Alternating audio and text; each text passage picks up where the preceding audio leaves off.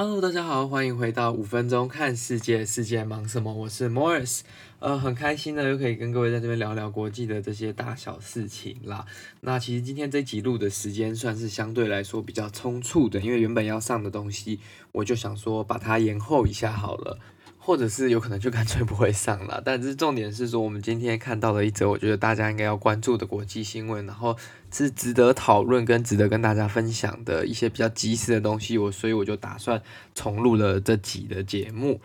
那今天要讲到的呢，是离我们算是有一点点小距离，但没有太远的这个缅甸了。那我相信这个大家在这个主流媒体上应该都有看到这个相关的报道了。缅甸呢，再一次的经历了一个军事的政变。那当当然的军事政变就把他们所谓过去的这个民主领袖翁山苏姬呢，就是把他类似逼下台，然后将他起诉啊，然后将他呃，就是把他类似。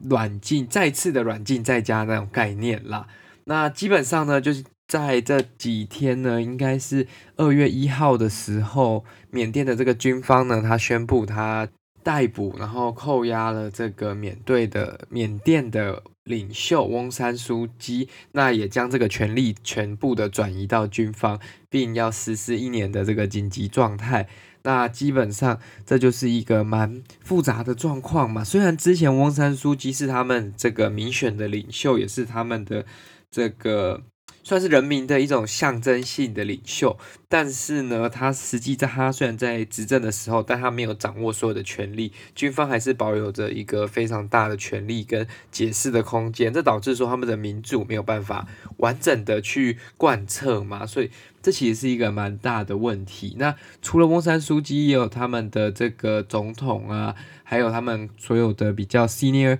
嗯、，officials 就是他们的一些高级的官员、高阶的官员都把他带走，然后他们用的理由是说，翁山苏姬的这个党派呢，在近年的这个选举，就是十一月的国会大选有舞弊，有就是类似可能有一些比较不正当的选举手段，但这是军方所说的啦。那他领导的这个全国民主联盟呢，National League for Democracy，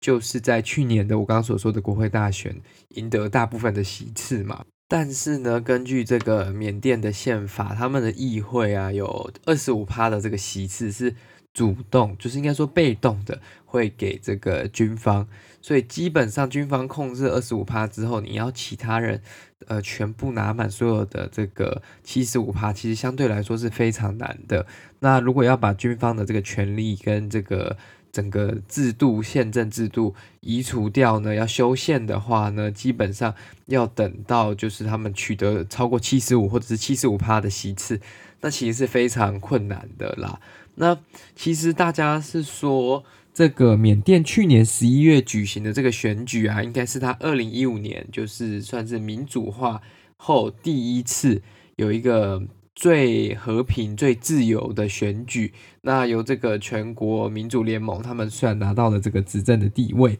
那也在二零二零年被再次选举获胜。那原本是二月一号要开始他的第二个任期，但是呢，在开始第二个任期前就被大幅度的。就是打压嘛，因为现在军方又 take over 了，所以代表他们原本这个选举又等于没有用了。这对国际社会来说，应该算是蛮大的一个新闻啊。那因为缅甸其实要走向民主化这条路也非常的辛苦，那也走了一个非常久的时间。那好不容易在二零一五年，他们有一点点迈向这个民主的方向。他们大家应该大部分整个全世界各个国家应该都认为说，他们是在一个正向的道路上了，就是会慢慢往更好的那个方向，可能就是慢慢的会把军方的权力慢慢的限缩等等。但是目前看来的结果是，他们又再一次的遇到这种就是推翻政府，然后军。变政变的这种现象，那这个其实对一个国家，尤其是在这个新冠肺炎当下，然后他们还有那个罗兴亚人的危机，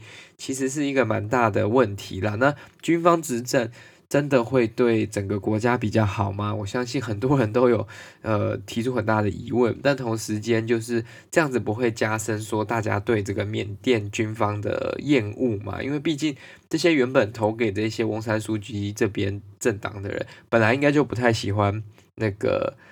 这些军方的人了嘛。那你如果在做这样的行为，去骚扰这个国内的政治，去捣乱国内的政治，这样子不会被跟大家就是更加的讨厌吗？呃，还有一个就是说，基本上呢。